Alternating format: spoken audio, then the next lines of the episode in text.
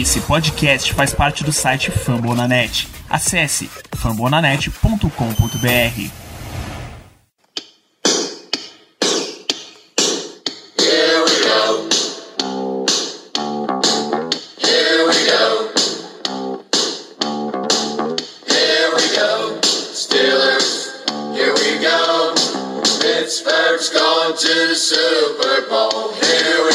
Vivo, senhores, depois de tanto tempo, depois de mais de um mês, tecnicamente, né? A gente tá de volta. Mais que um mês. É verdade, o último episódio publicado foi 31 de janeiro. Eu acho que a gente, a gente ainda foi uma semana antes disso. Então a gente tem umas seis semanas aí, seis semanas de justas e merecidas férias para todos nós. Então, estamos ao vivo em mais uma transmissão dessa gloriosa rede de esportes de Pittsburgh. Afinal, eu vou até colocar aqui para a gente todo, todos esses nossos parâmetros. Já a gente já começa essa sessão com recados. Acesse aí, ó, tá na tela. fomonanet.com.br barra Black Brasil nossa central de conteúdo aí do Steelers. Você pode conferir os nossos podcasts, você pode vir aqui, ó. Já tem um link para o Twitter, arroba também. Acompanha no Instagram, arroba BlackYellowBR. Acompanha no Telegram, arroba. Tem link para tudo nos posts dos nossos episódios. Você já tá por aqui para ver tudo sobre os Steelers? Já segue os esportes Pittsburgh. Ó, que vai a Rádio Pirata acompanha as atualizações sobre o Pittsburgh Pirates. Aparentemente a MLB vai liberar a volta do beisebol, ainda não temos certeza. E acompanha também o Bluecast com as atualizações do Penguins, já que a temporada da NHL para Pittsburgh é que tá pegando forte agora, então tenham com a gente. Vocês ouvem todos esses programas nas principais casas do ramo, deixa eu voltar pra gente aqui nos principais aplicativos aí, especialmente o Spotify, tá? Deixa lá suas cinco estrelinhas, você tem a opção de seguir, você pode ativar o sininho para notificações. É muito bom falar isso, cara. Não, não vou negar para vocês. É, acompanha as nossas transmissões aqui na Twitch, onde você pode participar também. Se você está aqui pela Twitch, muito obrigado pela sua presença ao vivo. Deixa o famoso seguir, deixa o famoso Prime, se inscreve. Tudo isso vai dando esse apoio maneiro. vou até dar uma conferida se o Prime está em dia com Black Yellow Brasil, né? Não custa nada. Então, twitch.tv barra. Compartilha também com seus amigos. A temporada de... Nunca parou notícias dos Steelers, né? A gente aqui tirou umas férias, mas vai vai acompanhando, porque agora a gente dá uma pisada no acelerador na cobertura dos Steelers, porque a free agency tá logo ali, tá já na semana que vem, mas coisas que implicam para os processos dos Steelers já estão em andamento, a roleta de quarterbacks já está rodando, embora os Steelers não tenham participado ainda. O draft vem logo ali, a cobertura do draft é bem ampla e especialmente para isso, a gente trouxe te apresentar o nosso novato aqui, ó, senhor Léo Lima ou Leonardo. Seja muito bem-vindo ao Black Hello Brasil. Ah, obrigado, Danielão, obrigado Ricardo. Pessoal que, tá, já tá colando aqui no, no, na Twitch. Tamo aí, né? Tamo aí, tamo, tamo com uma novidade lá no Telegram. Estão rolando os reportezinhos de, de calouros para que o Chiles pode ter que esteja de olho. Vem, vem coisa boa aí essa, essa temporada. Exatamente. Então, além do Léo ajudando a gente aqui na cobertura para draft, para free agency, para os Steelers, enfim, temos a presença sempre magnânima de Ricardo Rezende, o homem Black Yellow Brasil. Boa noite, Ricardo. Sempre lisonjeado, Danilo, quando você me introduz dessa maneira. Foi uma das coisas que eu mais senti falta, por sinal. Uma boa noite para você, boa noite, Léo, boa noite, bom dia, boa tarde, boa noite para os amigos do chat, para os amigos ouvintes desse programa que está sendo gravado ao vivo, mas que vai virar podcast. E um futuro bastante próximo, é muito bom estar de volta. Teremos umas férias, como eu até falei no perfil, acho que foi a primeira vez desde que esse perfil foi criado que eu fiquei tanto tempo off, ao ponto de compartilhar sem algo que eu não tinha feito antes com o senhor Danilo e com a senhora Melina, com a Nájela também. Então ficou em ótimas mãos o perfil, mas é bom estar de volta. É bom estar aqui nesse período de draft, período de free agents a nova era do Steelers, afinal, né, está por vir. Então, tenho plena certeza que quando for em agosto, o Steelers, pelas informações da, da mídia, terá pelo menos 10 quarterbacks no roster. Qualquer quarterback que está disponível no mercado vai para o Steelers. Exato. A vantagem é que alguns já estão saindo da fila aí, né? A gente já viu Aaron Rodgers renovando contrato e o Steelers não vai atrás de um quarterback que acabou de assinar um contrato de 50 milhões, de 200 milhões no caso, por mais que ele não confirma ainda, provavelmente vai ser. O Carson Wentz também já tá fora da fila, acabou de ser trocado por Commanders. Russell Wilson também tá fora, acabou de ir para Denver. O lance é que a AFC vai ficando cada vez mais pesada, né? Quando você para pra ver a lista dos times, Pittsburgh é o que tá mais perto, um dos times que tá mais perto do final em questão de quarterback. Então a coisa tá, tá andando e tá andando pesado. Vamos ver como é nos próximos meses, nas próximas semanas, como é que o Steelers resolve isso daí. Mas não é para falar de quarterbacks que a gente está aqui hoje. Estamos para dar uma atualizada no que aconteceu de notícias desde o nosso último episódio para cá. Primeiro que a expectativa a respeito de jogadores, a gente nem precisa entrar aqui porque nada aconteceu. O Steelers não renovou com ninguém, não oficializou mesmo que ninguém vai voltar, o Steelers não aplicou nenhuma franchise tag, também não não estava cotado para fazer isso. Então, no front de jogadores, continua tudo mantido. O que ainda está em negociação lá em Pittsburgh, Ricardo, é a questão de general managers e eu acho que é uma notícia positiva que o Steelers foi atrás de todos os candidatos possíveis. Né? Perfeitamente, Danilo. Acredito que no último episódio que a gente gravou ainda não sabia a notícia a respeito da saída do Kevin Colbert. Então, a gente até gravou um no terrão para poder comentar a respeito disso e fazer meio que um perfil dos candidatos que, estão, que o Steelers andam entrevistando. Já foram 10 10 candidatos entrevistados, muito mais do que eu pensava. Sei que seria algo muito óbvio do movimentação dentro de casa mesmo, lá entre o Omar Kane e o Brandon Hunt, como a gente já vem comentando nas últimas temporadas, porque sempre surgia essa informação de que o Kevin Colbert vai sair ou não vai sair agora, e agora ele vai mesmo ao final do seu contrato, que é após o draft. Até ontem, ou essa semana, não sei se foi segunda ou se foi ontem, foi essa semana o, o Ian Rappaport estava no podcast do Rich Eisen e comentou a respeito do Kevin Colbert, de que Colbert não queria sair do carro cargo de GM do Steelers sem ter um quarterback na equipe, deixar a equipe abastecida de um quarterback. Então, sabemos qual é a missão de Kevin Colbert nesses próximos meses para poder fazer essa passagem de bastão com um quarterback que a gente já sabe que o Steelers eventualmente vai atrás. A gente não sabe quem, mas alguém vai vir. Não vai ser só Mason Rudolph e Dwayne Haskins. Então, o nível de competição, podemos dizer, o nível de entrevista está bastante alto, tá bem, tá bem legal. Alguns nomes que constantemente são vistos no mercado aparecendo aparecendo como candidatos para entrevistas no Steelers. Tem o Morocco Brown do Colts, que eu me lembro rapidamente agora. Tem outro do Colts também, o Ed Dodson. Não, não me recordo. De Dodson é Tennessee, não? Não me recordo agora. É Colts, é Colts. Eu acho Colts? que é. Tá fechado. Tem o Louis Riddick, né? O analista da ESPN de draft, que foi cotado aqui. Louis Riddick tem forte raízes com Pittsburgh, jogou na Universidade de Pittsburgh. É de Pittsburgh, da região da grande Pittsburgh, podemos dizer. Então isso já, já o deixa bastante cotado também aqui. Seja qual for a decisão que o time vai tomar nesse sentido, por falta de competição, não vai ser. Não vai ser. O time foi realmente na primeira prateleira de candidatos disponíveis para poder buscar buscar um substituto ao Kevin Colbert no mercado. É, é isso, né, Léo? Aí o time faz a famosa due diligence, investiga todas as possibilidades, o que não era o que a gente normalmente via dos Steelers, né? Normalmente é resolve com o candidato interno e vamos embora, mas pelo menos para general manager e antes disso para coordenador defensivo, que a gente ainda vai entrar nesse assunto, foram bem fundo, né? Tem algum foram, nome que você gosta bastante. mais? Cara, por incrível que pareça, o nome que eu mais gosto é, é de casa, que é o Omar Khan. É, que eu, eu, pensei que a gente fosse promover ele de, logo de cara. É, me espantou um pouquinho, a gente. Me espantou não, né? Me espantou positivamente é, buscarmos nomes no mercado. Mas talvez seja o nome que eu mais. É, eu acho que faz mais. É mais a cara dos Steelers. Talvez para manter o que a gente tem tido desde sempre com o Colbert. Um pouquinho mais ousado, que eu acho que tá precisando. Tamo, ainda mais agora, né? Não temos QB. Dá pra usar um pouquinho mais, dá pra. Dá, dá, dá, pra, dá pra ser um pouquinho mais mais diferente, vai. Dá, dá pra trabalhar um pouquinho melhor essa free agency. É, meu nome favorito, é o Khan.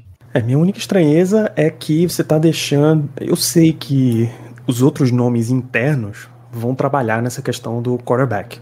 Tá? Claro que o Macan e Brandon Hunt vão estar envolvidos nessa nesse próximo nome, porque quarterback é a questão essencial de todo time da NFL.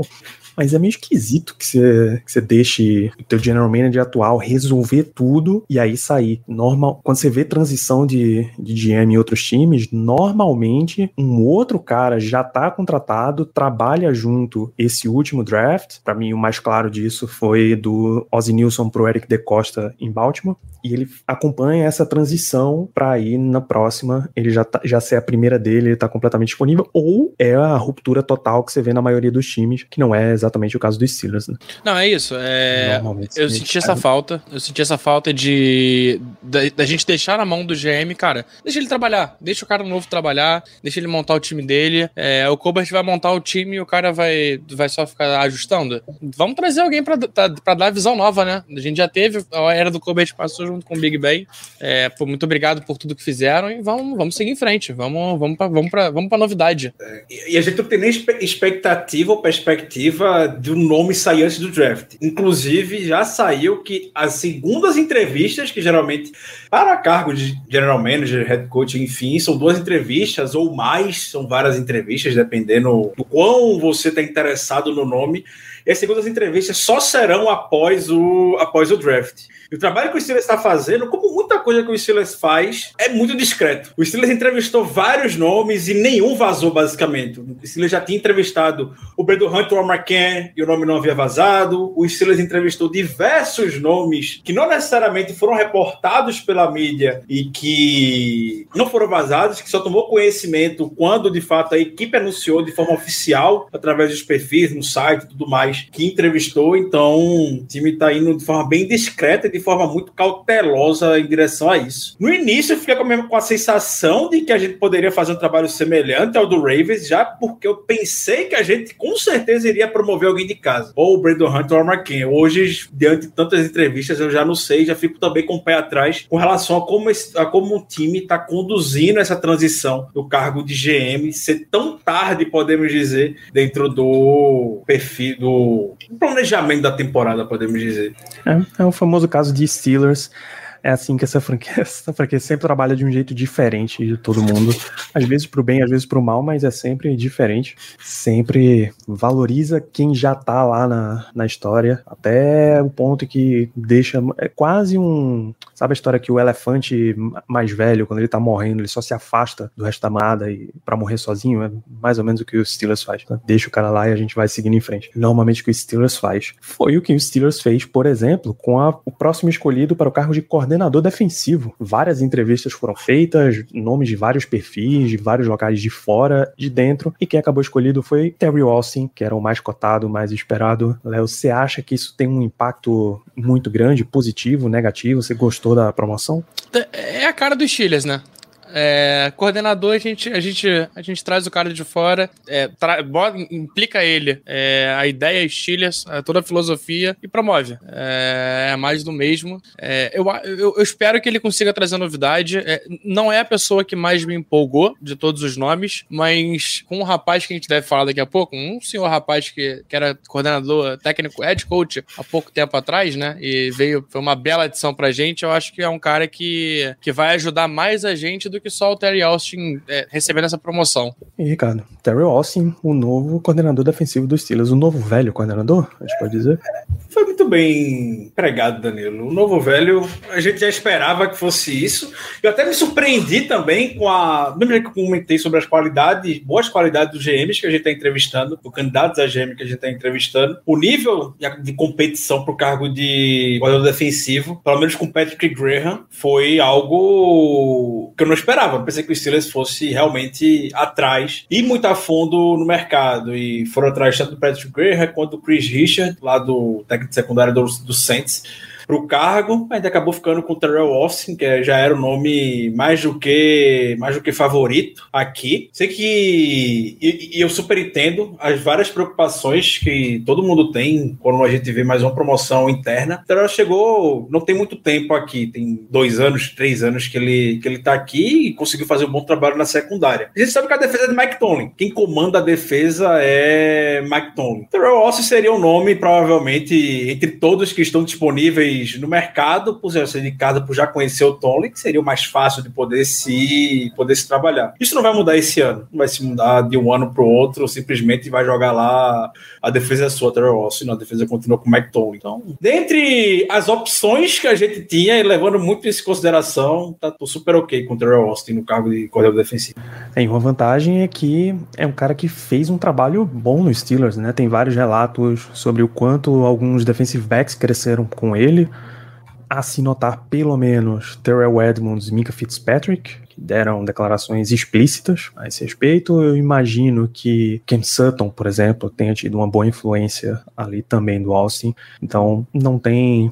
Embora não seja a coisa mais chamativa que o Steelers podia fazer, não é também uma coisa para se reclamar. Você ter promovido um cara desse nível, já foi coordenador defensivo na NFL em outros times, né? Que, que se a memória não me falha, em Detroit. Lions, Bengals, Ray... não, Ravens não. Foi no Bengals, Lions, sei que ele trabalhou no Seahawks e no Ravens. Pois é, então também não é o primeiro rodeio do cara, dá para confiar numa decisão baseada num, num, nome de experiência como esse e que mostrou trabalho interno. A gente pode simplesmente confiar Especialmente porque se essa não foi a transição mais chamativa, vai, Ricardo. Só para não perder, porque eu não gosto de perder isso. O Terry Austin jogou aonde? Na universidade? Não me diga na Universidade, Universidade de Pittsburgh. De Pittsburgh. Na Universidade de Pittsburgh, com o pai do Canreio é de tudo. Na década de 80. Hum. Conexão nunca falha, né, bicho? É, exatamente. Isso nunca falha. E assim como o Louis Reed, que ele também é da grande Pittsburgh. Ele também é assim. E aí tá ali no lado, mas ele começou trabalhando em Penn State, né? Não é Pittsburgh, mas é, é ali pertinho da região. Ah, não. Aí é, tu, aí é tudo Grande Pittsburgh, pô. Até é. West Virginia é Grande Pittsburgh também. Aos olhos de Mike Tomlin, pelo menos. É Mike Tomlin é da onde? West Virginia. É da Exatamente. É da Virgínia. Obrigado. Tá, tá tudo. É da Virgínia, né? Não existe, não existe o estado West Virginia. Eu tô mal. Não, West Virginia é só a universidade. É, a faculdade só. Porra, também não precisa. O Steelers é um time bastante previsível com relação a isso. A gente tenta não acreditar que isso vai acontecer, mas no final acontece. no final acontece. E as conexões são tão fortes em Pittsburgh que mais uma foi criada nesse período aí, enquanto a gente estava de férias, e é uma conexão literal, assim, puxou o telefone e ligou. Brian Flores é o nosso próximo tópico. Ele foi demitido de Miami, ele entrou com um processo contra a liga por uma questão de, de racismo, em resumo, é racismo de técnicos minoritários não terem as mesmas oportunidades que os técnicos brancos. E isso ele incluiu uma série de casos, Terry Walsh inclusive, e para ter para se aconselhar, para saber como proceder aí no futuro próximo, ele ligou para o único head coach, então head coach negro empregado na NFL, Mike Tomlin. O que foi que essa ligação virou? Venta, are you healthy? Are you ready to be a Pittsburgh Steeler? Vem trabalhar com a gente. E Terry Austin assume basicamente o que era o cargo, Brian Flores assume o cargo que era o Terry Austin de assistente defensivo, mais técnico de linebackers, que foi uma das funções deixadas por Keith Butler. Então o espaço exato estava aberto, uma pecinha de quebra-cabeça certinha que encaixa. E Brian Flores agora é um Pittsburgh Steeler. Se Terry Austin promovido não foi uma coisa chamativa, trazer Brian Flores é um, um belíssimo chamariz, né, Ricardo? Sem dúvidas, sem dúvida. Não, não que a equipe fosse fazer uma movimentação tão boa como trazer a do Brian Flores, e com certeza a melhor contratação na comissão técnica desde a, desde a vinda do Mike Munchak. Isso não tem nem o que, o que discutir, o, o impacto que ele vai ter na defesa aqui com a gente. Deve, o, mesmo, o mesmo impacto que o Mike Munchak teve na OL, o mesmo impacto que o Terrell Austin teve na secundária como um todo, eu espero que o Brian Flores tenha um impacto tanto no corpo linebacker quanto também no front seven de forma geral, já que ele é bastante criativo, assim como era o Kit Butler e mandar blitz e tudo mais. O Brian Flores também tem esse esse atrativo com relação com relação a isso, além de claro ter vários trabalhos desenvolvendo individualmente jogadores na posição do linebacker por onde passou. É o que a gente precisa hoje com nomes jovens como Devin Bush, que ainda não pegou no tranco que a gente imaginava. Como você falou, Danilo, eu entrei em contato não só com um dos únicos dois técnicos negros na NFL, com o maior técnico negro na história da NFL, que é Mike Tomlin. O maior técnico negro mais vitorioso na história da NFL é Mike Tomlin. Mike Tomlin, quando viu a oportunidade, não titubeou nem um pouco. Claro, um cara do quilate do Brian Flores não se pode desperdiçar. Isso foi muito bem. O, o, o dossiê que ele fez, os nomes que ele trouxe são nomes extremamente justos de serem terem ganho ganha uma oportunidade para ser head coach na NFL. Inclusive, como você bem disse, o Austin, que hoje é coordenador defensivo aqui. Então, só coisas mais do que positivas. Vai ter gente nessa janela de free agents, como a gente já viu, contato, entrevista de draft, tendo Brian Flores e Mike Tony na sua frente como um, um grande, grande chamariz, um grande, uma grande atração para vários jogadores. Pô, só uma correção geográfica geográfica aqui, o Carlos trouxe pra gente. West Virginia é um estado, tá? a famosa Virgínia Ocidental. Então fica a falha aí da geografia dos Estados Unidos, fica aí um, uma reciprocidade, né? Se nem eles sabem geografia daqui, a gente também não entende geografia deles. É, um bom ponto levanta aqui o Luiz, Léo. Minka Fitzpatrick. Ele era um jogador do Miami Dolphins sob a administração Brian Flores e foi trocado por diferenças com o treinador. Acho que vai ter algum problema aqui? Vai ter que lidar no treino, né? Mike Tomlin vai botar os dois juntinho numa mesa, amigão, conversa aí, só sai quando se resolver. E querendo ou não, ele é, ele é assistente defensivo, mas ele ele, ele vai focar mais em linebackers, provavelmente. Então ele não vai ter esse, esse dia a dia tão, tão quente, né? É uma baita, uma baita. Não importa que dor de cabeça ele teve com o Minka Fitzpatrick, não, não deve ser nada que não dá para ser resolvido. É, ainda mais com o cara no quilate do Brian Flores, né? Que eu não sei vocês, mas eu, eu senti um feelingzinho de que ele veio para fazer uma sombrinha também no Terry Assim, ó, tá aqui, só avisando. Se não for bem, ó, tem, tem um cara prontinho para entrar e substituir. É, é, é, um cara. Ele pegou uma posição que a gente teve muito problema no passado, que é linebacker. É, a gente não conseguiu acertar. É, é, um cara duro, é um cara que tem uma maneira de lidar com jogadores é, não tão com, comum como a gente vê, é um cara mais, é, mais militar, digamos assim, né? É, e quem sabe não consegue botar de volta aí nosso menino Devin Bush para jogar depois da, depois da lesão. Ele, o Tico e o Teco não tava batendo muito bem. Quem sabe agora com, com um cara tipo Brian Flores não, as coisas não voltem a andar melhor. A minha impressão fica muito parecida, sabe com o quê, cara? Com Alabama.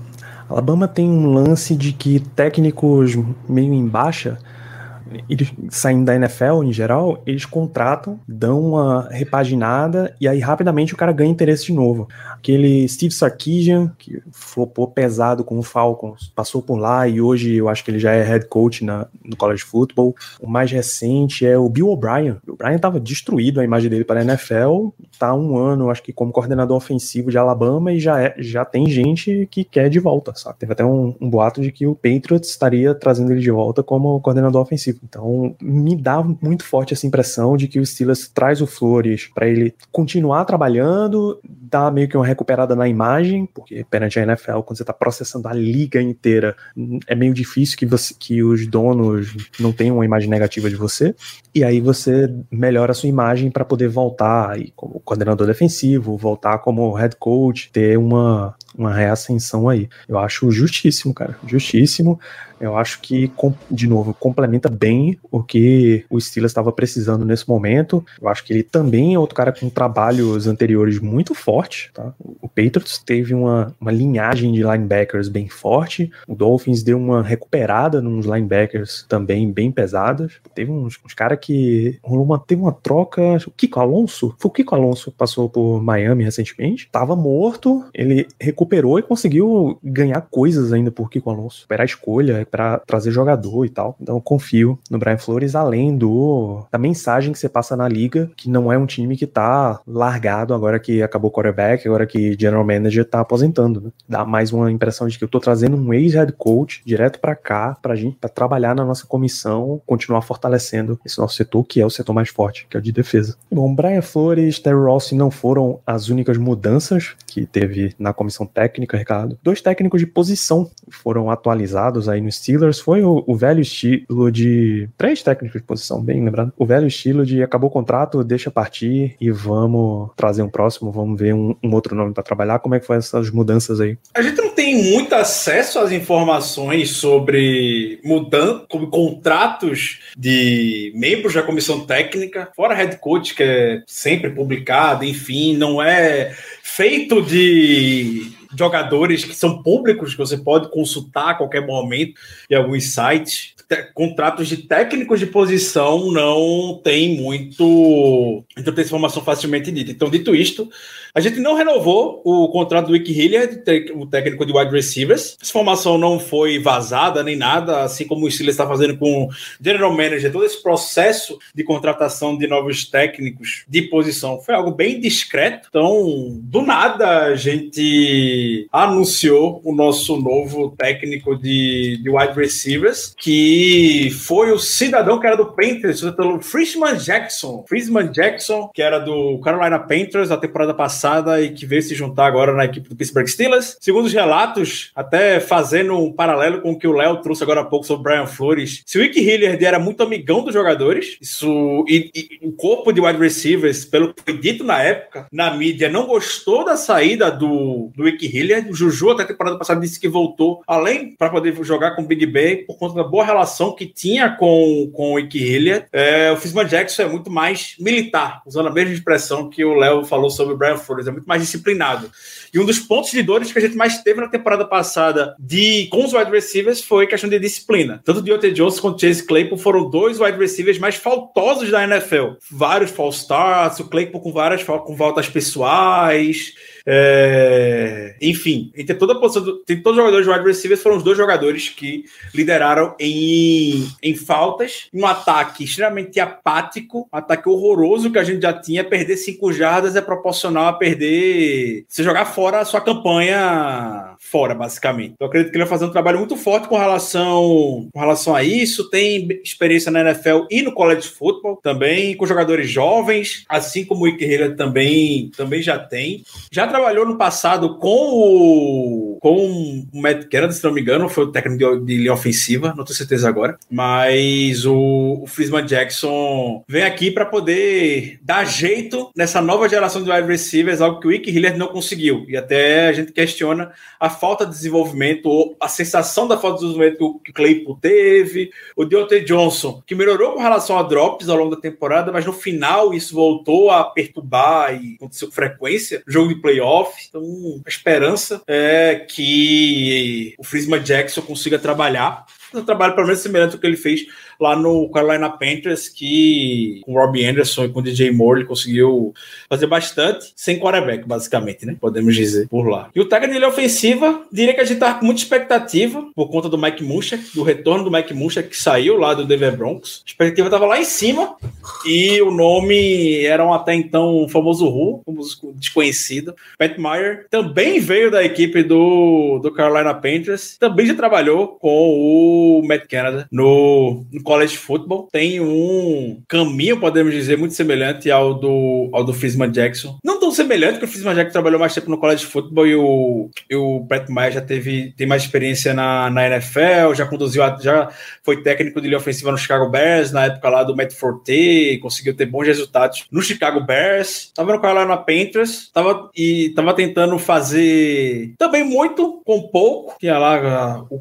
o Christian McCaffrey, mas a linha ofensiva do Carolina Panthers não era das melhores. Vamos ver para cá para poder também ter esse papel de reconstruir a linha ofensiva do Steelers. Se como foi com o Edson na temporada passada, ou foi com o Nick Hillett chegou com qualquer outro técnico, tirar conclusões muito precipitadas com relação ao trabalho é meio complicado, mas eu entendo a frustração no momento do anúncio do Pat Meyer pela expectativa com o Mike Munchak. Mas vamos dar tempo ao tempo. A gente, acima de qualquer coisa, independente se fosse Pat Meyer, se fosse Mike Munchak, a gente tem que dar jogador para linha ofensiva, coisa que a gente hoje está faltando bastante. Pode dar qualquer remendo, e até no terrão lembrei disso. Na época do Mike Munchak, a gente tinha um quinto da OL, um, um quinto do cap, na verdade, investido na OL, basicamente. Você tinha dois pilares na linha ofensiva com Paulsey e o De Castro. E o Foster também, pelo menos em termos de escolha alta. Você tinha o Paulsey e o De Castro escolha de primeira rodada, o Foster jogador mais experiente. E hoje a gente não tem um pilar na linha ofensiva que a gente pode olhar e cravar. O jogador mais experiente da linha ofensiva, basicamente, de Steelers é o Kevin Dotson, que tá aqui há dois anos. Tem o Chuck Zokorofa, perdão, que agora o contrato dele acabou, né? Jogou três, jogou alguns anos aqui, o contrato dele vai acabar agora, a gente sabe se vai renovar ou não. Se não for renovado, o Kevin Dotson vai ser o jogador mais antigo de Steelers. Então a gente tem que dar um material humano para seja lá quem for que vai vir para cá.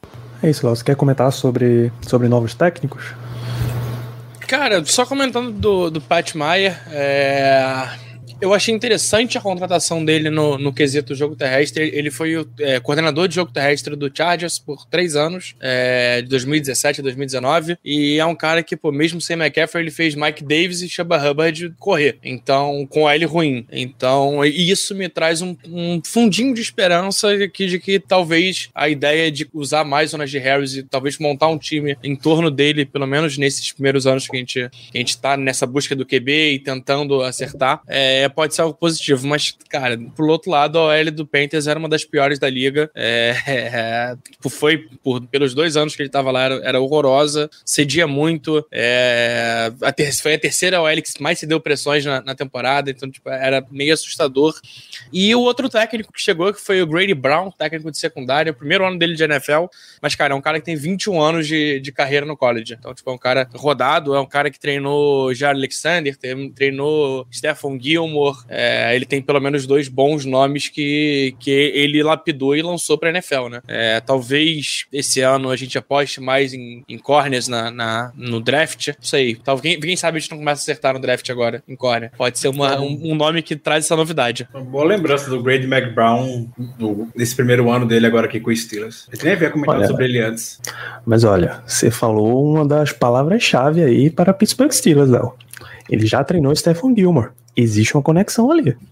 Se tem a conexão, tem a gente tem espaço, ele tá sem trabalho, só falando. Vamos lá, não quem quero sabe? deixar nada, não quero deixar nada aí no ar, mas se tiver com telefone, é, conta de telefone, se quiser jogar pra cá, uma ligaçãozinha a gente paga, pô. Uma ligaçãozinha dá, dá pra pagar. Eu pensei que tava falando do Grady Brown, perdão. É quem? Esse aí eu não conheço, desculpa. É o Grady Brown que a gente tá É falando. o Grady Brown, técnico é de secundário aqui já. Ah, tá. Isso. Pensei que era alguém isso, do mercado. E aí, e aí, como ele teve a conexão com o Stephen Gilmore, tá aí no ar tá. a possibilidade. Reclamaria? Jamais. Nunca. De forma alguma. E já que a gente tá falando de técnicos de posição, e a gente teve um, wide, um de wide receiver, um de OL, que tem conexão com o Matt Canada, vale trazer aqui a pergunta do Luiz sobre por que dá tanta moral para Matt Canada. É um caso simples. Vamos supor que o Steelers esteja numa posição de ultimato. Assim. Ou você dá um jeito no ataque, ou já era. A gente tá te dando. Então eles estão dando todas as possibilidades. Olha, a gente tá te dando o teu técnico de wide receiver, a gente tá dando o teu técnico de OL, a gente vai ter que investir no setor, seja trazendo de volta quem, quem tá saindo, seja trazendo nomes novos.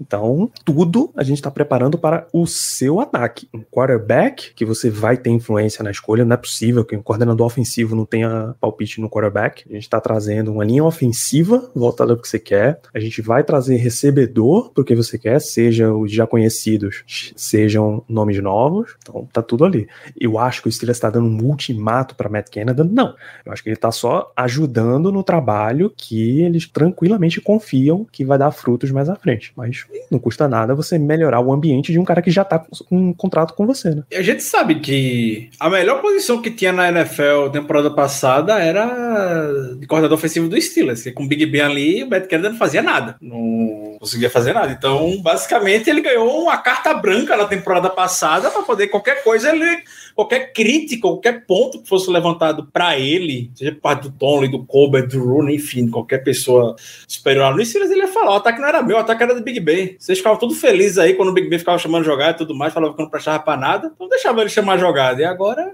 ele ganhou essa carta branca que o Big Ben tinha a temporada passada para poder trazer nomes que ele já tem familiaridade, enfim, tudo mais, e poder dar um pouco da cara da cara dele para o ataque. A gente sabia que com o Big Ben não ia ter ataque não ia ter cara do Matt Canada. Já sabia disso. Então era sempre um trabalho voltado para Ben, até porque né, é assim que Pittsburgh trabalha. E aí a gente deu uma atualização de como tá o cenário do time. Tem uma notícia que curiosamente circula pouco nos universos aí dos Steelers, mas que é essencial para o que é a fundação Pittsburgh Steelers, que é o estádio. A gente sempre conheceu esse estádio como Heinz Field, ele já foi erguido com esse naming rights Heinz Field. Não teve nenhum outro nome desde então. Só que o contrato de naming rights já vem num esquema de ano a ano, né? O, a temporada 2021 era do tipo a gente vai essa e encerrou. Ainda não tivemos nenhuma notícia de renovação ou já tivemos alguma coisa aí, Ricardo? Nadinha. Só o Rooney falando que acredita que vai conseguir renovar com a Heinz para manter o nome Heinz Field, né? Então, torcer lá pro Jorge Paulo Leman liberar, né, assinar o cheque e poder renovar esse contrato mais anos. E ter outro nome ali vai ser muito estranho, muito estranho mesmo. Mas eu acho que eu acredito que se for algum outro nome, não vai ser algo de Pittsburgh. E a Heinz é de Pittsburgh, né? Uma, uma marca muito tradicional da cidade. E pelas movimentações que o Chile está fazendo no mercado nos últimos anos, em termos de, principalmente caso de aposta, né? Vocês foram dos primeiros times, ou se não o primeiro time na NFL, até uma parceria plenamente firmada com uma casa de, de aposta. Talvez seja um caminho que, que eles devam, devam seguir. Ah, desde que o, o, time foi teve parte dele vendido, tem don, novos donos minoritários, que é o mesmo dono lá do Philadelphia 76ers, do New Jersey Devils também. O time está trabalhando muito mais em aspectos comerciais, com parcerias como essa com um caso de aposta. Teve outros também que eu não consigo me recordar me recordar agora. Donos minoritários, claro, são bem. Eles querem ter o retorno deles, investiram milhões, eles querem ter o retorno, não são apegados emocionalmente, como o Rooney vai ser pela marca Heinz, se não for a Heinz, quem vai ser. Então, acredito que ele vai seguir muito nesse caminho, caso não venha a ser a Heinz, mas torçamos que seja a Heinz continuar sendo nosso querido pote de mostarda, o Heinz Field.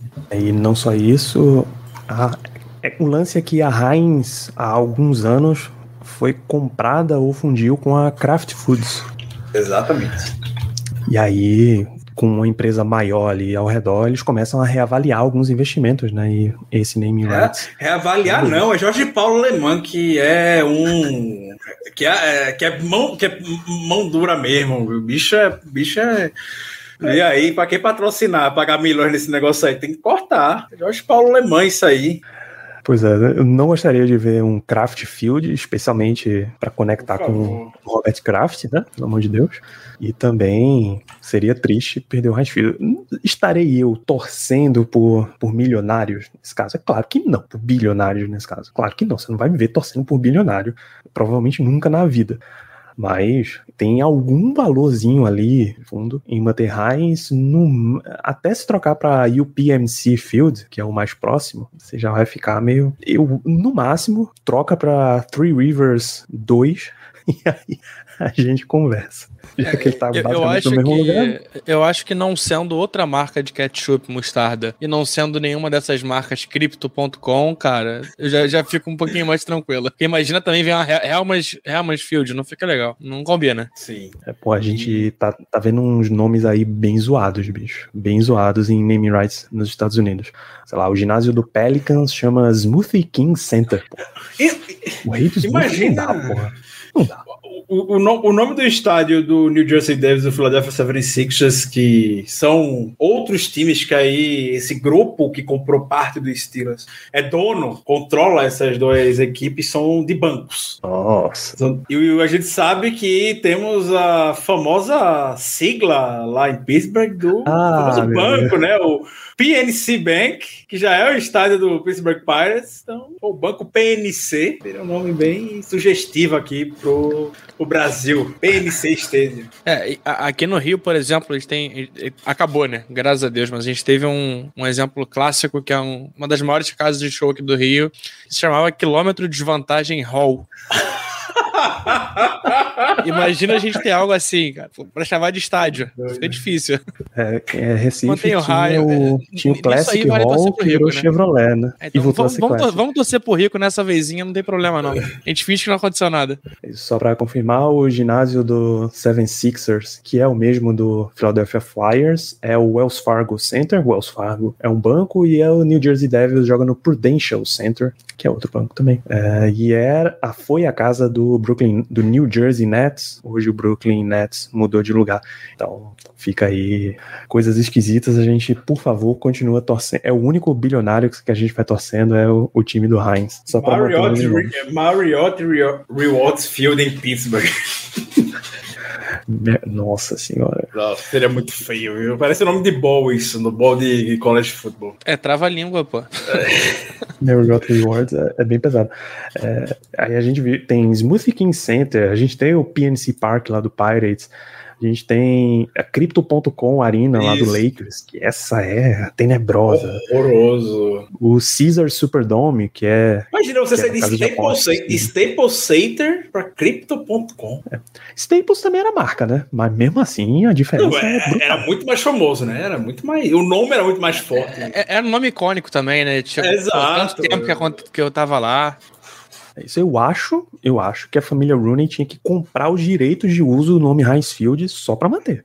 Bicho, a gente não precisa, você não precisa pagar aqui não. A gente usa só pela, pela tradição, porque é assim que Pittsburgh funciona afinal, né? Então, Heinz Field já está marcado aqui da nossa pauta. Tudo isso que a gente está conversando aqui foram atualizações de notícias que a gente trouxe do final da última temporada para cá, das nossas férias para cá. Agora a gente pode começar a olhar um pouquinho para frente. O que é o, o, os grandes fenômenos que a gente teve recente, já que não abriu free agency e o Steelers não entrou no mercado de tags, Senior Bowl e Combine. Os Pro Days, Senior Bowl, Pro Senior Bowl, Combine e Pro Days. São três das principais fontes de contato entre técnicos e jogadores no draft, principais fontes de observação, além do que eles já jogaram na temporada universitária. Tem destaques que você traria desse período aí de observações, Léo? Cara, tem, tem é, é uma temporada muito interessante. Tem, tem muito jogador, é muito atlético, é, de muitos locais diferentes, então tem uma variedade grande. É, a nossa, nossa equipe de, de scouting vai, vai viajar bastante esse ano. E vai ter que se dividir. Temos alguns dias, é, por exemplo, dia 21 de março, que tem Iowa, tem Nevada, que tem dois bons jogadores pelo menos. É, vai ter que dividir. É, tem Nebraska junto com Virginia Tech, que também são locais locais que tem, sempre tem algum jogador interessante. a galera vai ter que viajar viajar bastante, dividir bastante. E fica a dica aí: é, acompanhe o Tomlin. Aonde o Tomlin for, a chance é maior. Ricardo, por que as pessoas devem acompanhar os movimentos de Mike Tomlin? Criar um, um perfil naquele. Tem aquele, aquele que o cara.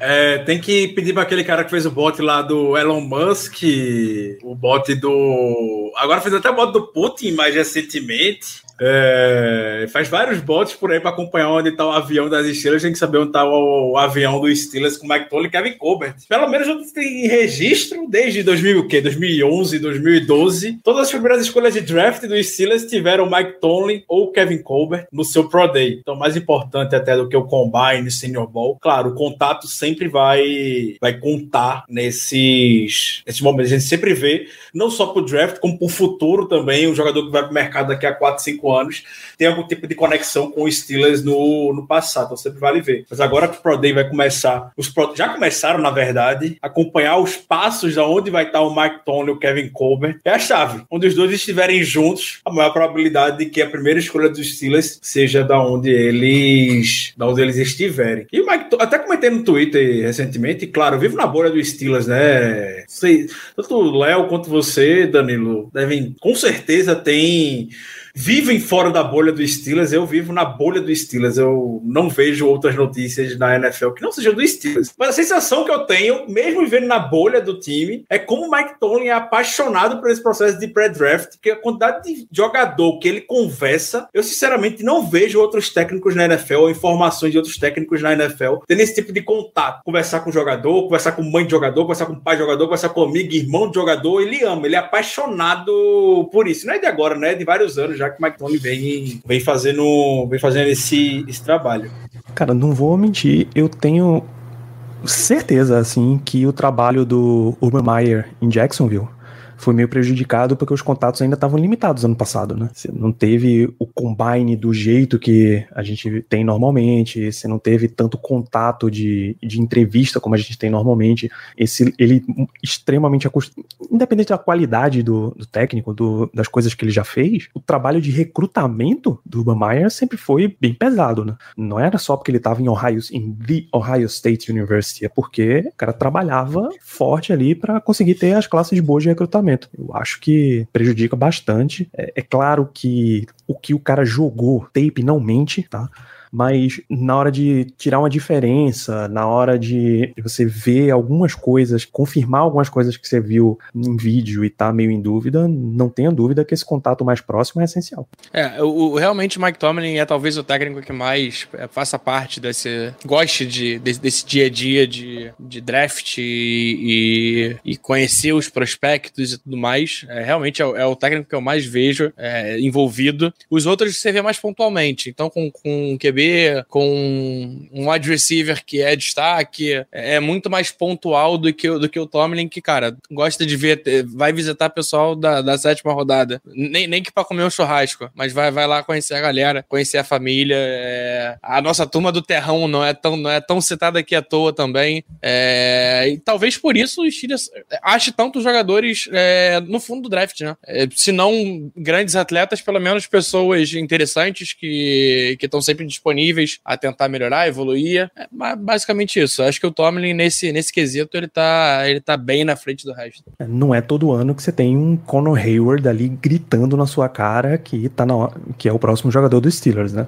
De vez em quando você tem que fazer a sua investigação ali para saber da onde você vai tirar jogadores para practice squad, para special teams e para esse fundo de roster também, que na NFL é impossível você ter o seu roster inteiro de estrelas. Você tem que ter a classe média, você tem que ter os caras mais embaixo, ao contrário do que pensa o Los Angeles Rams. E, e, e o Tony é, é, incrível como ele gosta de ver o jogador em nos seus, nos seus diferentes ambientes, porque ele conversa com o jogador no Senior Bowl, ele conversa com o jogador no Combine, ele conversa com o jogador no Pro Day. É o mesmo jogador que ele tá tendo conversa, mas ele quer ver como é que o jogador tá no ambiente que ele já é familiar com o Pro Day, por exemplo, como é que os companheiros de time que talvez são long shots na NFL, talvez nunca terão oportunidade, mas como é que esses caras o veem, como é que ele trata, como é que esse jogador que é um prospecto de primeira rodada, um prospecto muito bem cotado, como é que ele lida com esse jogador que é mais que é mais long shot? No Senior Ball, como é que ele lida com jogadores que ele não tem familiaridade, porque ele nunca jogou, que era adversário dele na, no college football. E no combine, você tá individual, trabalho individual seu. Como é que é, você se sai. Então, conhece todas essas nuances do, do jogador poder chegar nessa, nessa primeira, primeira escolha. Ainda mais esse ano que está em uma posição para poder selecionar o, um próximo quarterback. Né? Eu acredito que o Mike esteja gostando muito desse processo. Já começou com todos os quarterbacks, basicamente. Um dos principais. E quando a gente olha o track. É, e até os não principais. Né? Exato. E quando a gente olha o tracker, tanto de Combine quanto de Senior Bowl, foi onde o Mike Tomlin estava presente com Kevin Colbert, a gente vê os principais quarterbacks, claro, fazendo parte. E o Matt Corral só não fez parte do Senior Bowl, porque um, ele não estava elegível para jogar o Senior Bowl e outro ele estava machucado. Mas no Combine, quando tiveram a primeira oportunidade de conversar com o Matt Corral, foi lá, conversaram com ele. Além dos outros nomes que já conhece, o Pickett, que já é de Pittsburgh, Willis, Carson Strong, Sam Howell, enfim, todos os quarterbacks se Steelers estão fazendo um trabalho investigativo bastante profundo, como tem que ser feito, né? Como tem que ser feito. Para caso seja a sua escolha, você tem que estar muito seguro com relação a isso. Isso, e tá nesse processo com um quarterback de Pittsburgh traz uma vantagem para os Steelers, né? Se as regras da NFL se mantiveram, você tem aquele lance de visitas locais ilimitadas, né? O cara é quarterback de Pittsburgh. Fun fact, visitas locais, a Virginia entra na conta de Pittsburgh. Só isso. Por que será, né? Aí sim, entra. Se, se não entrasse, a gente daria um jeito para entrar. É. E, não é assim também que, que Pickett vai ficar deslumbrado com as instalações do Highfield, pô. Ele tava lá todo sábado.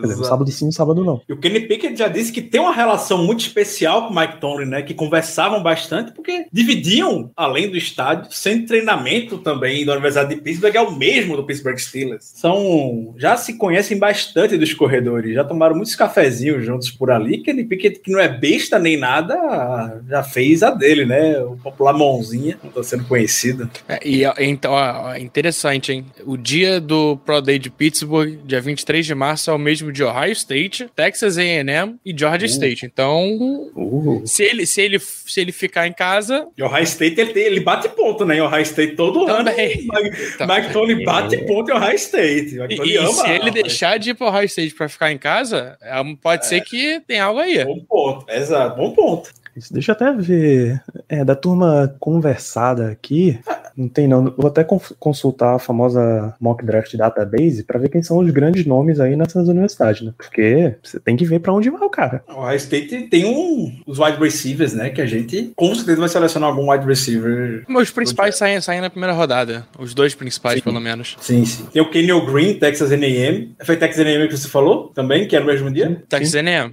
Kenny Green já teve contato no Combine com os Steelers. O OL também deve ser algo visto. É, enfim, tem, tem muitos nomes aí e com essa quantidade de grandes universidades vai ser um problema. Então, E aí vai funilando, né? O ponto do Steelers é isso, vai funilando até chegar ao draft. A gente já vai quase indo por eliminação, saber quem são os grandes candidatos para ser escolha, escolha do Steelers. chega, chega no ponto que a gente parte para, sei lá, semana pré-draft, o mock é super fácil. o Steelers já tá em neon, assim, quem é o cara que eles querem. Pô. E isso várias vezes quebrou a gente, né? Várias vezes o time imediatamente antes pegava, duas escolhas antes pegava. Eu prefiro não entrar na, nessa lista de, nessa galeria de corações partidos de drafts anteriores, mas já aconteceu bastante. É, Eu quero e ver, ainda ó. trago, só Pode trazendo falar. um ponto interessante, no dia anterior de Pittsburgh é Liberty. Hum, Interessante. Então pode ser que role um bate-volta ali, ó. Eu vou rapidinho em Liberty, já, já, corre, já corre em Pittsburgh pra, pra conversar com outro rapaz. Um, um da mão estranha, da mão pequena. Eu acabei de ver, Liberty fica na Virgínia. Ah, então Hum. quer dizer que é acesso liberado? Eu tô, é, tô- a Universidade de Liberty é uma universidade particular localizada na Virgínia. olha Eu não só, sabia. que coisa. Então, afunilando, já vai afunilando da Virgínia. É, fortes sinais. Você vê, você vê que Malik Willis é da região de Pittsburgh ou, da Pensil, ou lá da Pensilvânia. É, Estão, estamos muito fortes por ali, porque é um Liberty que é na Virgínia, um Pittsburgh que é Pittsburgh, é um Cincinnati, pô, três dos caras estão ali perto. Um tá em Nevada, um tá em, no Mississippi, aí já é um pouquinho mais distante, mas os. North Carolina. E North Carolina. É basicamente distante, ponte aérea, né? Também não em casa. É, os três dos caras estão muito, muito perto. Um, um trajetinho de carro não, não ofende pra nenhum dos três. E Cincinnati é no dia seguinte de Pittsburgh. Pra emendar. Porra, maratona, porra, maratona. Maratona. Maratona. Aí é obrigação. Sin- Sinto muito Kenyon Green, por exemplo, que, porra, independente do nível do prospecto, tá? Quarterback tem que ser tua prioridade. Você tem que visitar os três caras, pô, um, um depois do outro. Porra, não dá, não dá. Eu sei que, cara, de casa você pode fazer muito mais coisa, mas você tem que marcar a presença ali, tem que, cercar, assim, impedir meio que os outros caras deem uma observada legal. Atrapalhar a visibilidade aí, porra. Tem que garantir o teu, faz o teu. Sim. É, E, e a gente tem um, um nome, uma quantidade razoável de times atrás de quarterback. Isso vai ser uma, uma bela discussão em próximos episódios, até tanto pro Steelers quanto visando o draft. Você tem, você tem mais algum destaque nesse sentido de Combine Senior Bowl relacionado pro Steelers? Cara, acho que a cla- as duas classes, a, a de linha ofensiva, que é muito forte, então pode ser que um dos nossos focos seja, não, talvez não o QB, mas quem sabe reconstruir a linha ofensiva antes de, de dar oportunidade pra alguém. E corner, que a gente sempre erra, mas, cara, a classe é tão boa que parece que é difícil errar. Mas ainda assim eu tenho medo.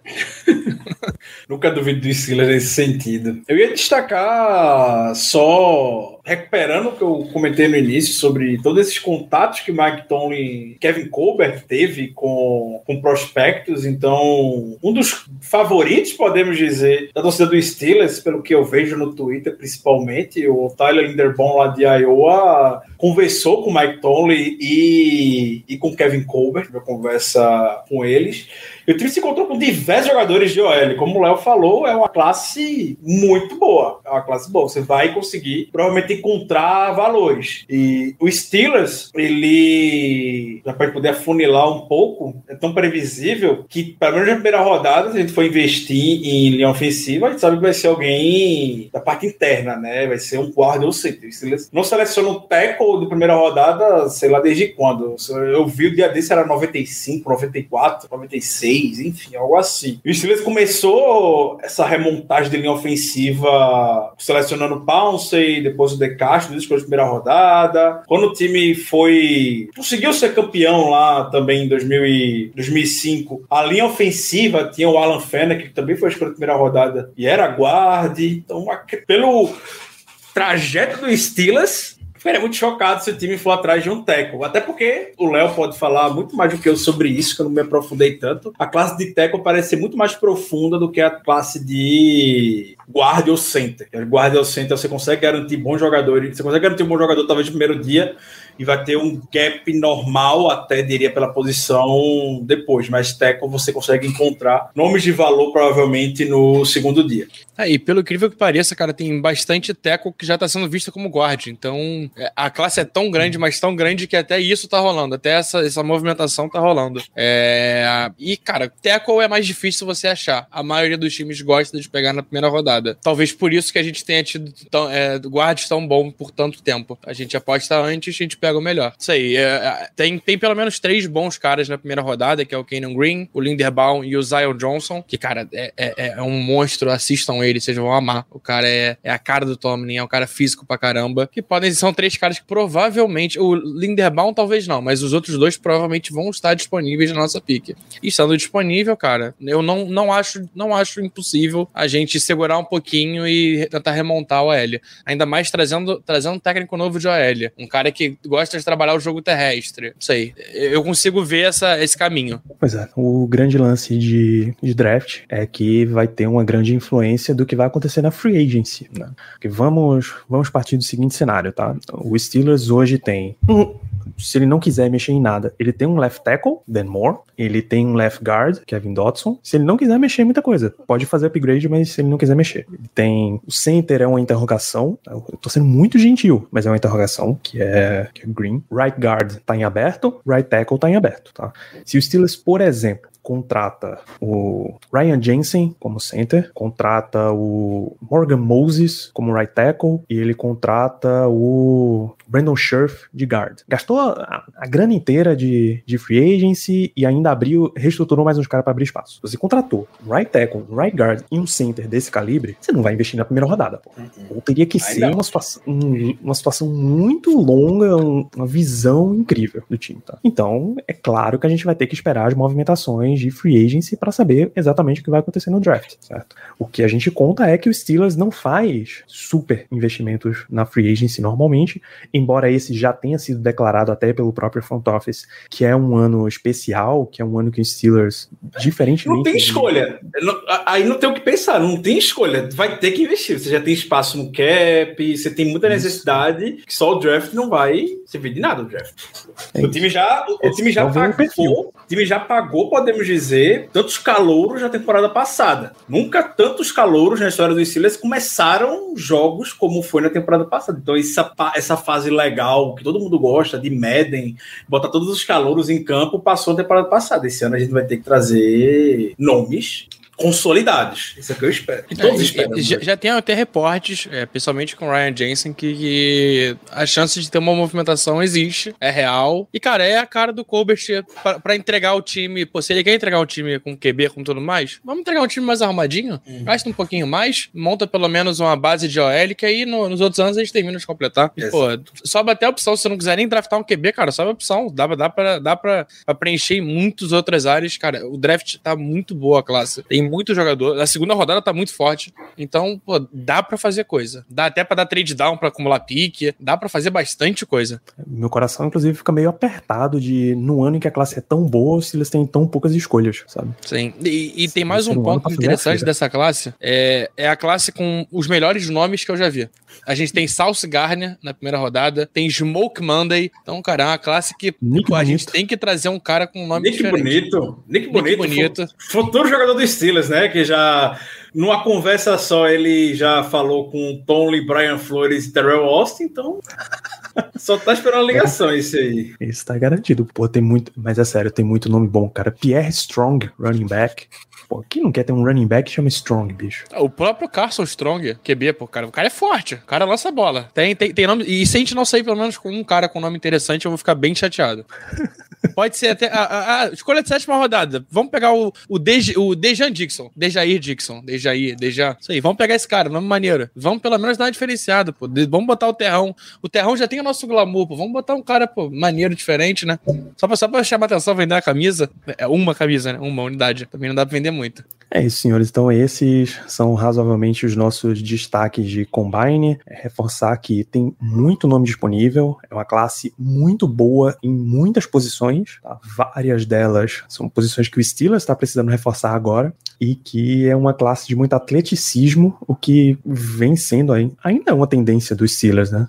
Draftar uns caras super atléticos, ou eles já, já voltaram mais para técnica. Eu acredito que eles sigam na tendência de jogadores atléticos, principalmente nas primeiras, as primeiras rodadas seguem essa tendência. Aí, mais pro final, como foi o caso do Chris Rocher temporada passada, que atleticamente falando, ele não era muito bem testado, mas era muito bom tecnicamente falando. A gente foi lá e selecionou na sexta rodada ele, por exemplo. Eu já fui ver aqui o, o Haas, que é outra fórmula além do Sprack que está sendo utilizado. O Nick Bonito foi muito boa.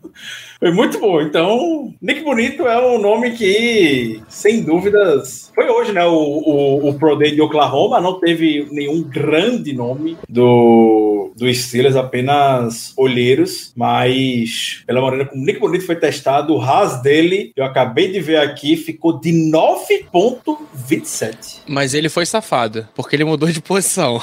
Ah, tá. Então, Porque é. ele era Ed, ele fez, ele fez, ele testou como, como DL, ele foi safado. Ah, então. Aí arrebentou, né? Aí não tem como. Eu correr com, com os caras de 340 pounds, aí esquece. De fato. É, ele teve, teve contato formal no Combine com os Steelers. Com todo mundo. Nick Bonito, no caso. Então, já existe a esperança aqui. E, pô, teve uma, uma quantidade, ó. Kennedy Brook, running back, informal. Marquis Hayes, offensive lineman informal. Perrion Winfrey, DL. Nick Bonito, Ed. Então, esses estão, são os que estão registrados aqui pro Combine. Então, Oklahoma é, costuma ser uma bela fonte de jogadores. Embora esteja uma, uma pequena crise por lá, né? Temporada passada a gente selecionou de Oklahoma o Trey Norwood. Então é isso, tem muita coisa a vir ainda nesse processo de draft, muita coisa de free agency. O mercado oficialmente abre na próxima segunda-feira, período de tempering, e na quarta-feira tá liberado. Sim, teoricamente, ele abre na segunda-feira. Que deve ter Então, de tem- conversa agora rolando, meu Deus do céu. Essa regra de não ter-. Essa de não ter tempo na NFL é o maior mito que existe. Onde é um minuto depois da janela temporary poder abrir, tá o Adam Schefter já reportando. Nunca vi negociação de um minuto saindo. Amigo, Adam Schefter já tá, já tá comprando um, montando a estrutura dele lá de telão e múltiplas fontes, assim, pra poder acompanhar tudo de uma vez e. Porque a corrida entre ele, e Rappaport e Peliceiro, meu, um cacete, pô. É igual a NBA com o Woj e o Shams. Os caras os cara estão fazendo placar, pô. Quem é que tá dando. Quem é que tá dando as breaking news primeiro, bicho? E, e tá pegando mal, né? Porque ano passado o Shams deu um banho no Woj e, pô, pegou mal, pegou mal. Esse ano, esse ano acho que vai, alguém vai tentar fazer o, fa- fazer o mesmo na, na NFL. Pelo- Pelo menos de draft, os caras estão na pancadaria. Então, bom, falamos de GM, coordenador defensivo, Brian Flores, novos técnicos de posição, Heinz Field, Combine, Senior Bowl. Chegamos ao grande momento, o primeiro dessa temporada barra off-season. Perguntas liberadas, jovens. O que vocês quiserem tá valendo. Tentem se ater à pauta que a gente tá discutindo aqui, porque a gente ainda vai falar muito sobre free agency e draft. Eu sei que já teve algumas perguntas mais para trás. Deixa eu ir passando aqui para buscar muitas mensagens de, de cumprimentos para Léo, por exemplo, do Thales aqui, ó, bonito. Eu trouxe, eu trouxe o bonde todo. Trouxe um belíssimo público. É, dá uma salvação, uma saudação aqui, um salve o Nanatsu 117. Seja bem-vindo. Sim, estaremos com muitas lives e muitos podcasts. Já aproveita e busca aí Black Yellow BR e dá uma assinada. É a pergunta que vai cercar o Steelers até comecinho de maio, até o draft, para pegar um no draft. A gente já, já parte assim, quem é o preferido. Não precisa entrar em detalhes, mas quem é o preferido seu, Léo? No draft, tá? Kenny Pickett. Kenny Pickett, boa, Ricardo. Mesmo com a mãozinha. Pelo que eu vi, e isso vai mudar constantemente até lá. Vai mudar muito. Com certeza vai mudar muito. Cara, toda semana a gente provavelmente vai ter que responder É, isso. exatamente. Toda hora vai mudar. Mas até então é o Malik Willis. Foi o Matt Corral por muito tempo. Pode ser que o Matt Corral volte. Eu gosto muito do Matt Corral. Muito, muito do Matt Corral. Mas o Malik Willis hoje é o favorito. É o que eu mais gosto. Eu tive um bom tempo com com o Willis. É, Willis, a gente, no meio da temporada passada, era tipo o Lamar dos pobres. assim, era pra trazer um cara nesse sentido. Eu gosto da, da ideia, eu também gosto bastante do Pickett. Vou ficar com, com ele por esse lance da casa. Assim, o cara, prepare-se também para muitos relatos da história de Dan Marino, que foi draftado e depois a compensação com, com Ben Roethlisberger. Então, tem muita coisa ainda para tem muita notícia para ser vinculada aos Steelers ainda nesse processo. Se preparem. Aqui o caraca, a sua pergunta foi substancial a ponto de cobrir todos nós na transmissão. Parabéns, secreto. Deixa eu subir um pouquinho aqui para aparecer. Ah, estamos num momento de uma reconstrução. A AFC tá muito forte, isso é verdade, e a divisão tá bem competitiva também. Razoável, eu diria. Dá para dá para continuar competindo. Ah, o- custo para brigar lá em cima hoje é alto pra gente. Seguinte: começar com você, Léo. Você acha que vale começar uma reconstrução agora só na base do melhor prospecto? Ou você acha que o Steelers já trabalha para. Eu imagino que a pergunta seja no sentido de a gente trabalha no draft para longo prazo ou começa no curto prazo e continua nessa tentativa de continuar competindo? Cara, eu acho que o, o curto prazo depende muito da, da free agency.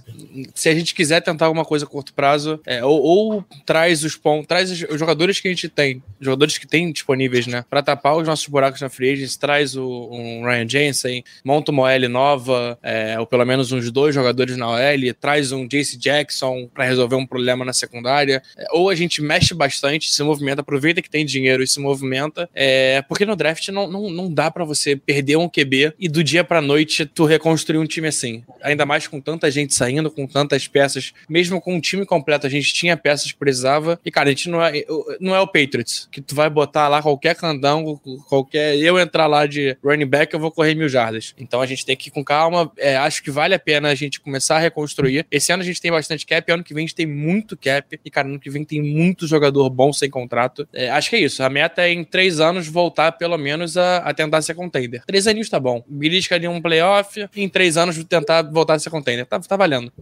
Achei esse ponto final, fazer o gancho com ele, que é o sensacional.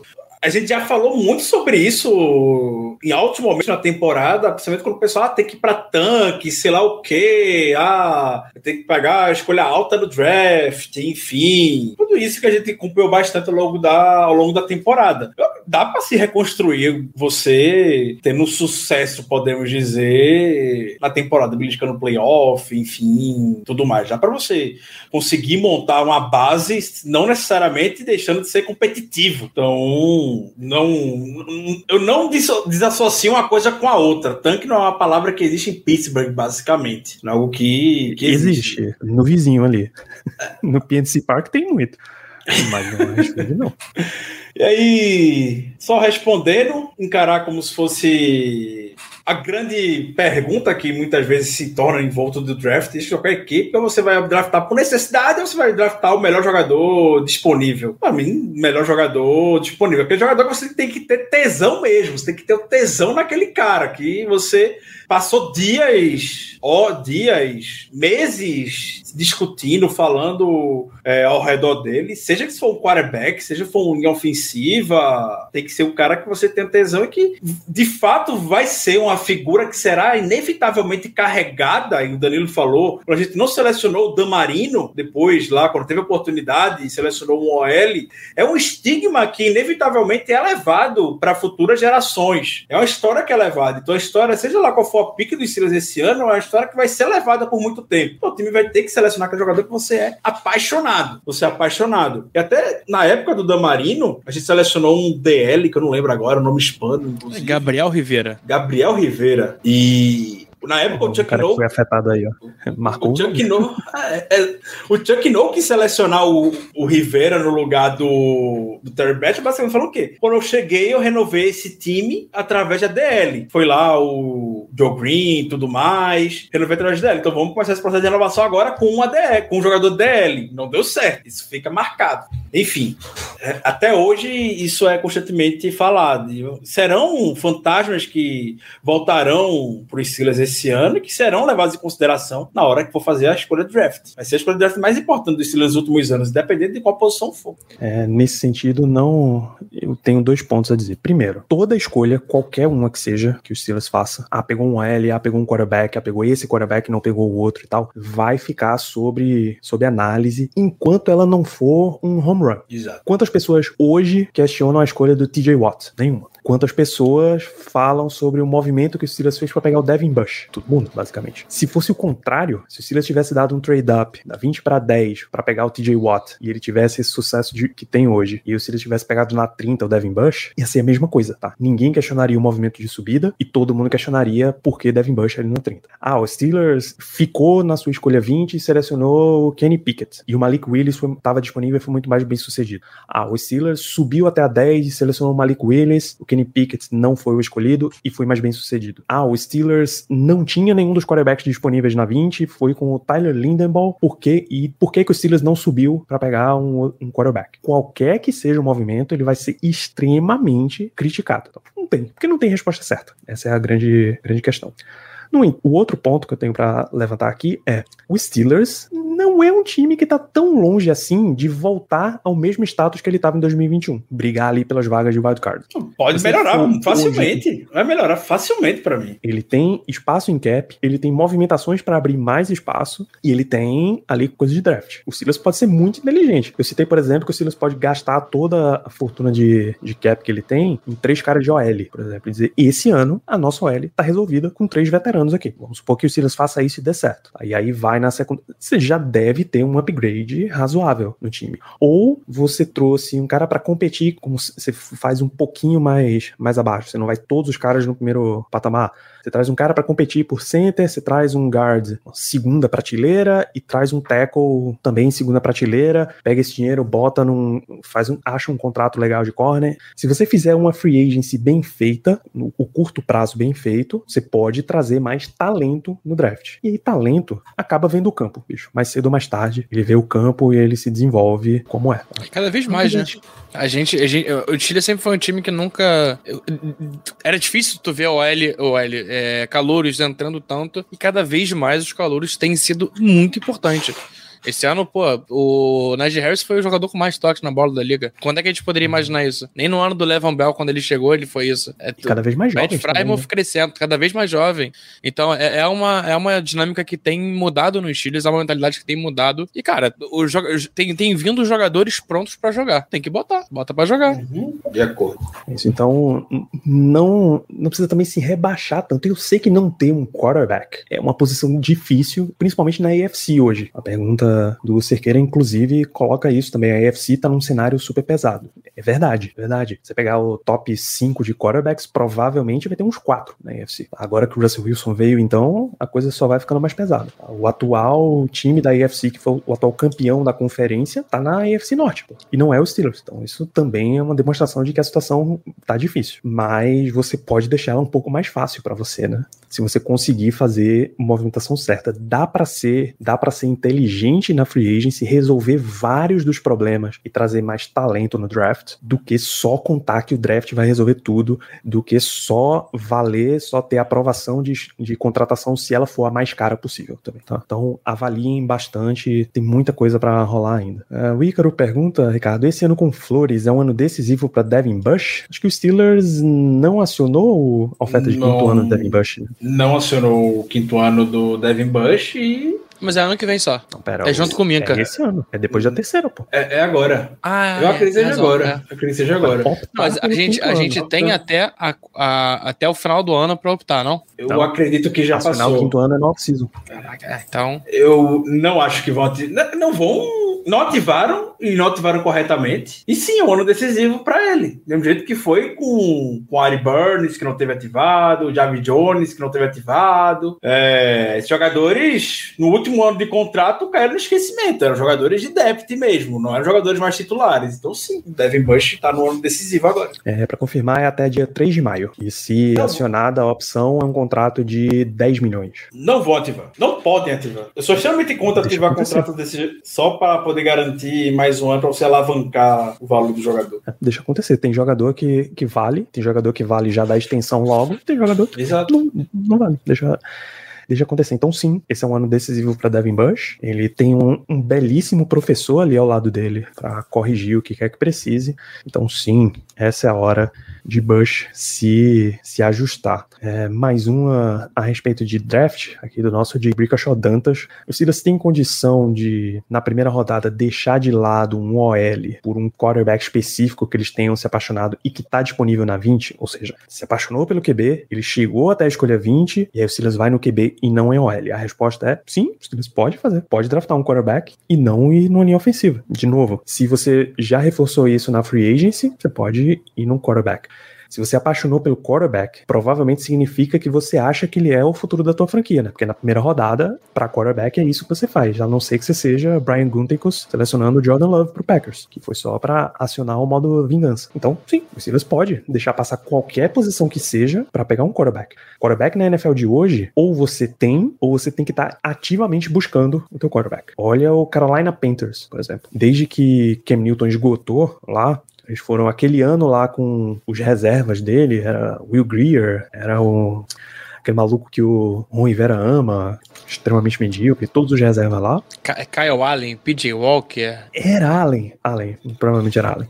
No ano seguinte, eles foram atrás do Bridgewater, também não rolou. No ano seguinte, eles foram atrás do Sandarnold, ainda não, não rolou. Esse ano, eles já estão extremamente ligados a Deshaun Watson, de novo. Eles, tem- eles iam fechar ano passado e não fecharam porque vieram as acusações criminais. Todo ano tá tentando, bicho. Todo A gente- ano.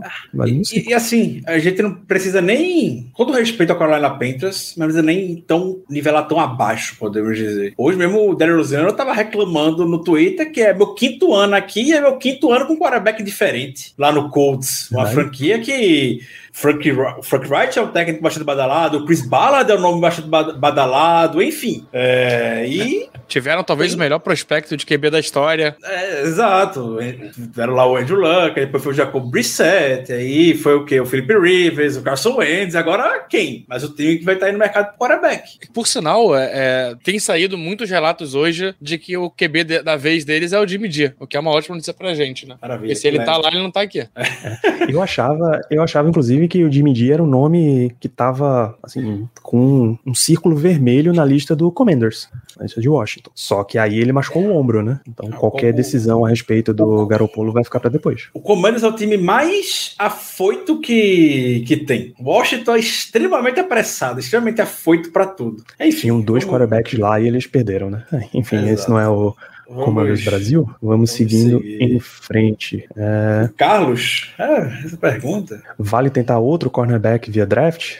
Sim, você Não. vai ter que acabar com essa Não, maldição em algum momento. não, eu, não. Eu, sou traumatizado, não vou não. Mas e- esse é o Não ano vou. pra gente tentar acabar com isso. Não vou. Não precisa ser na primeira rodada também. Não. O draft tem sete, sete rodadas, três dias. Em algum ponto você vai ter, você vai ter que selecionar um cara e desenvolver, bicho. Não é possível. O Steelers tá precisando de dois, no mínimo. No mínimo. o- pra completar o os- elenco, ainda mais um pra, pra crescer mesmo. Os que deram certo, podemos dizer. O quê? O Mike Recente, Hilton foi undraft. Undraft, não, mas que veio, Ah, tá. podemos dizer. Hilton e Sutton são dois desenvolvidos pelos Steelers. Ok. Santa com a terceira rodada, o Hilton undrafted. Trey Norwood foi um cornerback que teve bons flashes na temporada passada. Foi escolhido sétima rodada. Aí tudo bem, mas não vou olhar pra primeira, segunda e nem terceira rodada. Eu não olharia pra posição de cornerback, não. Traria o cara com a menor expectativa possível. Eu, eu, por exemplo, queria a Santinho temporada passada. Não me deram, aí pagaram, né? É, mas, Pat Frymouth, tamo junto. Renato Cardona mexeria no contrato do Big Ben? Se precisar, tá lá, bicho. Nesse momento, eu não tô muito preocupado com isso, não. Honestamente, Segue. Vai seguir a vida. É capaz até de mexerem e darem um negocinho por fora, sei lá, dá um jeito, coisa, contra- contrata ele pra fazer propaganda do estádio. bota o naming rights. Isso se resolve. É, name, name right por um ano Big Bang. É isso. Então, Eu não Não mexeria, tem- deixaria não quieto ali e pronto. Se que tivesse extremamente necessidade de cap como foi ano passado, aí tudo bem, mas eu vou ter que arcar com esse contrato do Big Ben por mais quantos anos? Sei lá, mais quantos anos a gente vai estar com esse contrato do Big Ben aqui e com o do Juju também. Mesmo eu não jogando, mesmo talvez não jogando mais aqui, o Big Ben já aposentado vai estar contando no cap ainda. é isso. Super Mariano, o que é melhor fortalecer no draft? Linha ofensiva ou quarterback? Eu posso dar uma resposta fácil pra você. Quarterback não tem mais disponível na free agency. Tem Então, sim. Tem o nosso quarterback, Danilo. Não, para, porra. Não tá Tem na o free nosso. Mas, ele é, não tá pode, na free pode, pode estar, pode estar. Porra, eu já, eu já estaria ligando há muito tempo. E- Esse nome E não é tem caro. como perder. Principalmente por isso. Que não é caro. Fala fofoca, quem é o nome? Tô curioso, eu não acompanhei. Gardner Mitchell, o terceiro de Ah, o Gardner Mitchell. Eu pensei que seria o Tyrod Taylor. Não, É, mas o, o Tyrod Taylor é só se a gente draftar alguém. Aí, tem, aí é obrigatório pegar. Pra ele se machucar, e alguém tem que machucar ele no treino à força, e por aí Coitado vai, aí o resto é história. O pobre Tyler Taylor. Taylor já, já se lascou muito nessa vida, né, bicho?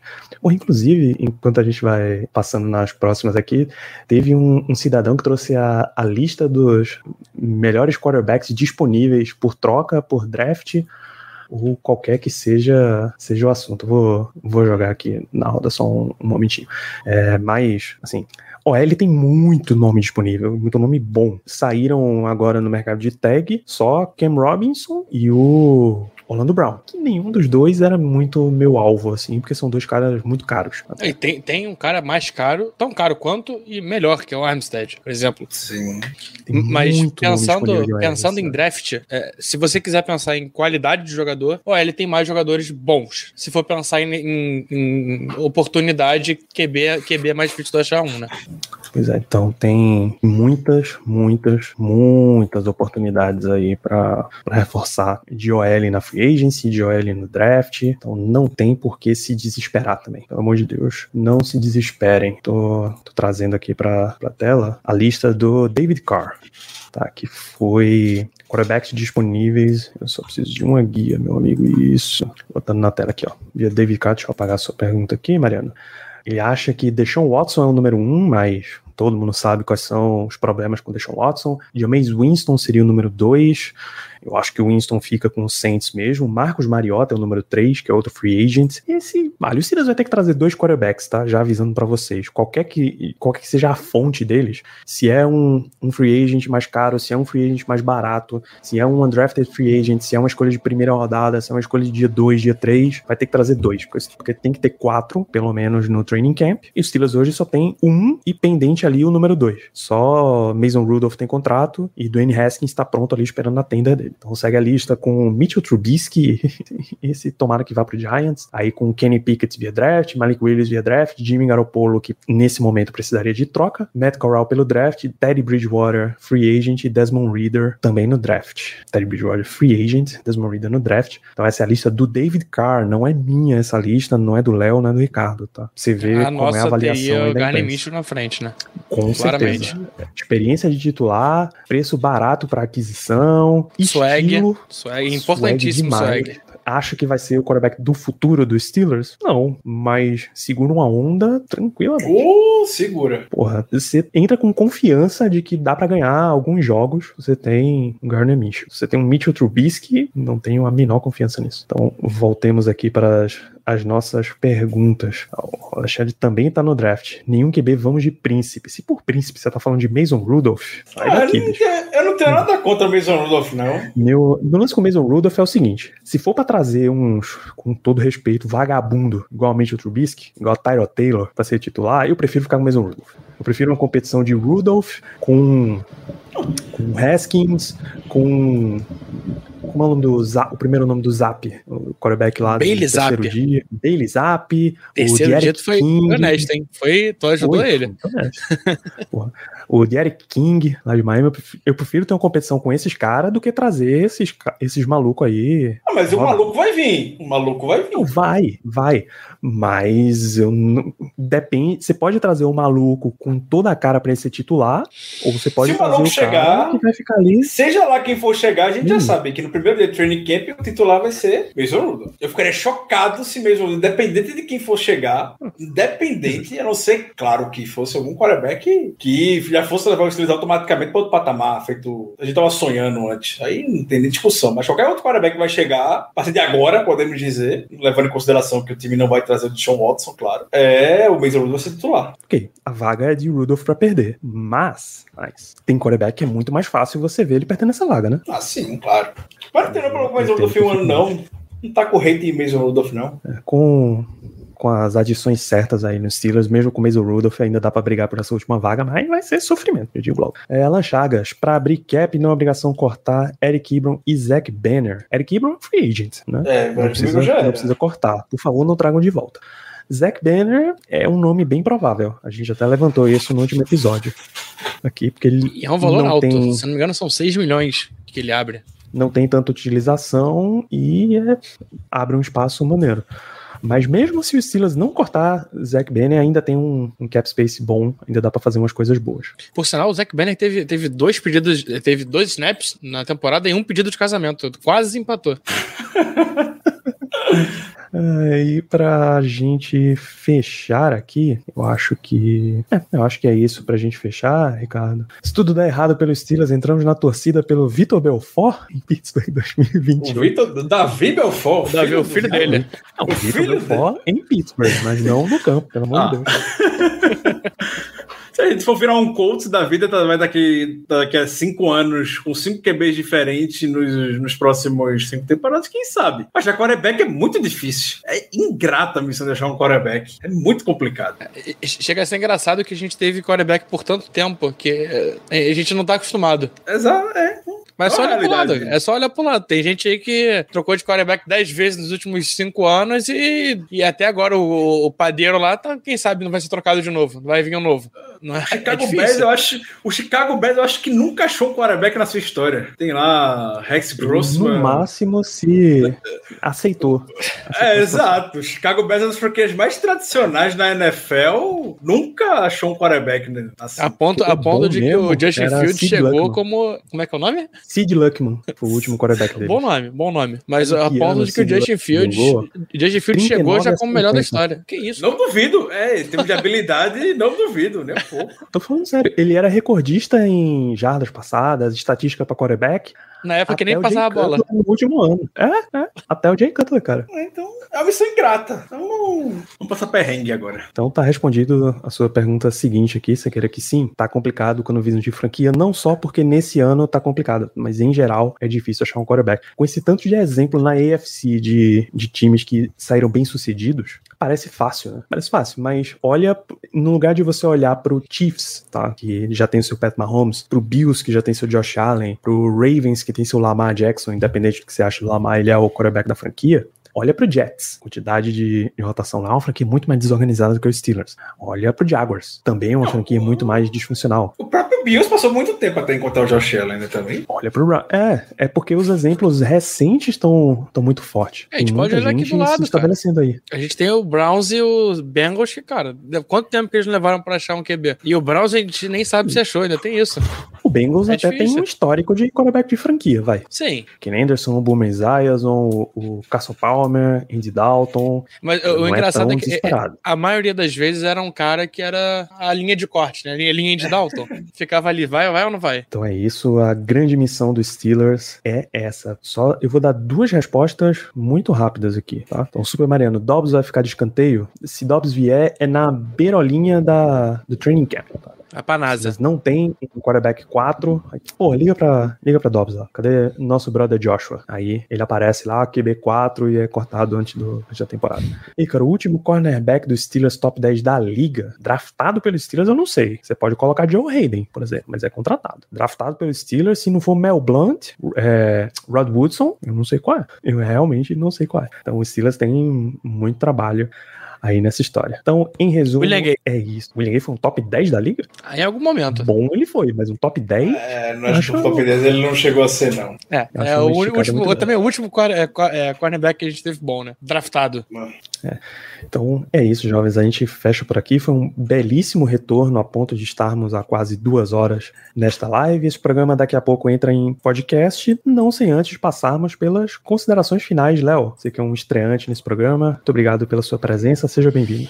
Ah, obrigado pelo convite. É, Obrigado, Ricardo. Obrigado, Danilo. Obrigado a todo mundo que acompanhou aqui na, na Twitch, todo mundo que tá ouvindo o podcast. É, aproveitar para deixar uma. Pô, voltamos com o Telegram, voltamos com tudo. Então, cara, acessa o nosso Telegram, fica por dentro. A gente tá fazendo é, um pouquinho do, de review sobre alguns jogadores do draft, de posições carentes pelos Steelers. É, então, se você tá meio por fora, se você tá, quer conhecer um pouquinho mais, acompanha a gente, que, cara, a pré-temporada vai ser, vai ser longa e a temporada vai ser, vai ser boa. E vamos estar lá o tempo inteiro. Muito obrigado. É Isso, fica na tela t.me barra blackyellowbr. Ricardo Azende, obrigado pela sua presença. Um excelente retorno. Eu agradeço o Danilo, agradeço o Léo, agradeço aos amigos do chat e aos amigos ouvintes aqui do podcast.